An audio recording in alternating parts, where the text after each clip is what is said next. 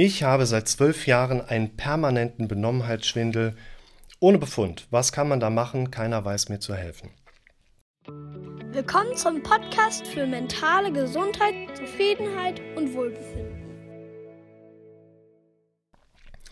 Das ist tatsächlich eine Aussage, die kriegt man jetzt gar nicht so selten mal entgegnet. Also Benommenheitsschwindel finde ich ist ein sehr guter Begriff, eine sehr gute Beschreibung für das Problem, was viele halt kennen. Ne? Ich bin irgendwie so benommen und fühle mich ein bisschen diffus, ein bisschen schwindelig, ein bisschen neben mir stehend. Benommenheitsschwindel, glaube ich, bringt das für ziemlich viele Leute ziemlich gut auf den Punkt. Dass es jetzt seit zwölf Jahren besteht, das ist krass lange, weil, das ist meine persönliche Einschätzung, kein Mensch muss über diese lange Zeit diese Symptomatik haben. Kein Mensch braucht überhaupt eine solche diffuse Schwindelsymptomatik, Benommenheitszustände über längere Zeit zu erleben.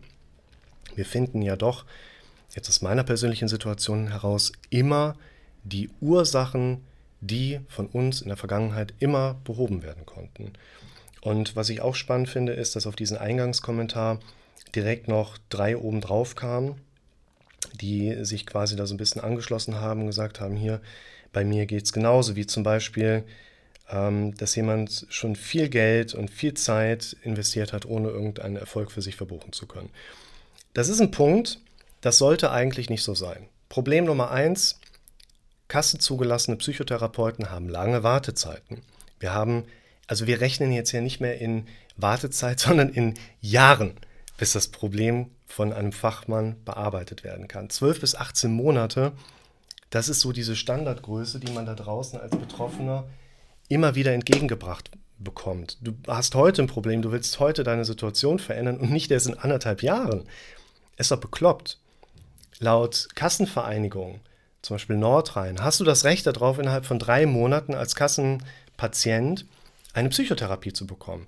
Da darfst du natürlich jetzt nicht mitentscheiden und dir Wünsche äußern, so nach dem Motto, ich würde gern zu einem männlichen oder weiblichen Parater, ich würde den gern bei mir in der Nähe haben und nicht 25 Kilometer weit weg. Also da laufen so ein paar Sachen suboptimal.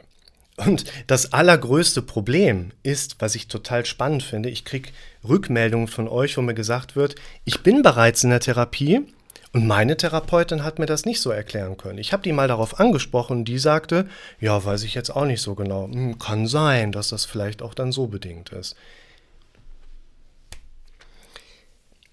Und das zwölf Jahre. Leute, das geht so nicht. Also, es ist natürlich für mich jetzt nicht möglich, dieser Kommentarerstellerin, wie auch immer das ist, in dem Sinne zu helfen, dass ich sage, mach das und alles ist gut. Woher soll ich das wissen, was ich dir jetzt empfehlen soll? Ich weiß nicht, wer das ist. Ich weiß nicht, wo die hin möchte mit ihrem Leben. Ich weiß nicht, wo die gerade steht. Und ich kann aber sagen, man kriegt das deutlich schneller weg. Also das Problem in den Kassen zugelassenen Psychotherapien ist ja Psychoanalytik, 120 Jahre veraltet. Dann tiefenpsychologische Psychotherapie, 60, 40 Jahre veraltet.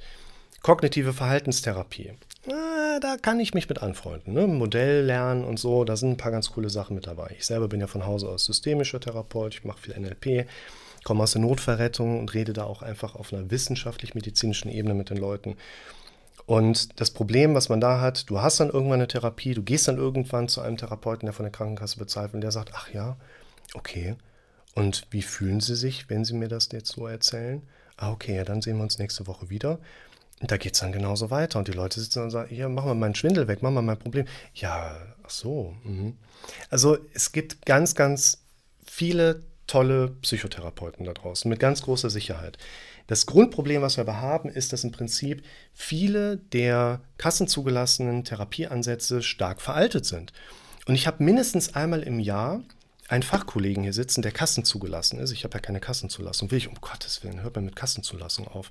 Da muss ich den ganzen Tag psychoanalytische Befunde schreiben. Ich muss den ganzen Tag Patienten annehmen, die ich gar nicht haben möchte. Ich habe ganz häufig Patienten, die nicht wirklich auch vorankommen wollen, weil sie kriegen sie ja von der Krankenkasse bezahlt. Und ich habe mindestens einmal im Jahr einen kassenzugelassenen Therapeuten hier sitzen, mit dem ich immer nur eine Sitzung habe. Die kommen immer nur eine Sitzung rein. Irgendwann hat mir ein Kollege mir das mal zurückgespiegelt, der gesagt hat, mit der Thematik oder mit den Modellen, mit denen ich da dran gehe, führe ich den Leuten halt auch vor Augen, dass die wirklich hilfreichen Dinge im Kontext einer kassenzugelassenen Therapieoption nicht vermittelt werden. Leute, wie entsteht ein Gefühl? Unser Gehirn verarbeitet in Form von Sehen, in Form von Hören und in Form von, wie haben wir uns in bestimmten Situationen verhalten. Schaut euch das mal an, dann wird euch einiges nochmal zu der ganzen Thematik klar.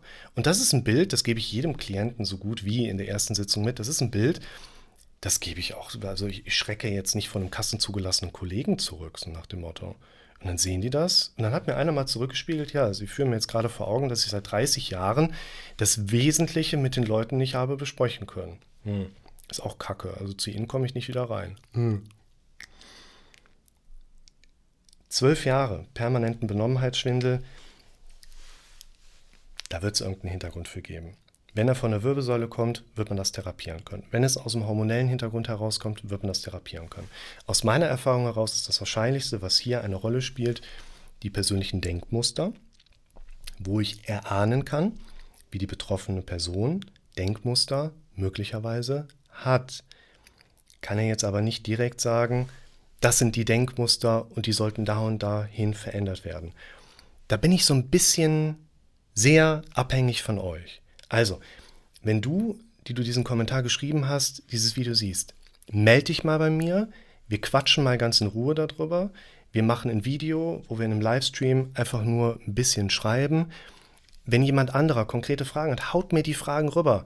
Ich beantworte euch die gerne. Ich gebe gerne zum Nachdenken anregende Gegenfragen zurück. Gebt mir Futter und ihr kriegt was zurück. Und hier kann ich tatsächlich auch sagen, das ist eine Kiste, wenn ich die Leute in der Praxis sitzen habe. Die einen brauchen ein bisschen länger, die anderen sind ein bisschen schneller. Wenn es auf Denkmuster zurückführbar ist, werden wir die immer verändern können und an das Thema kommt man dran.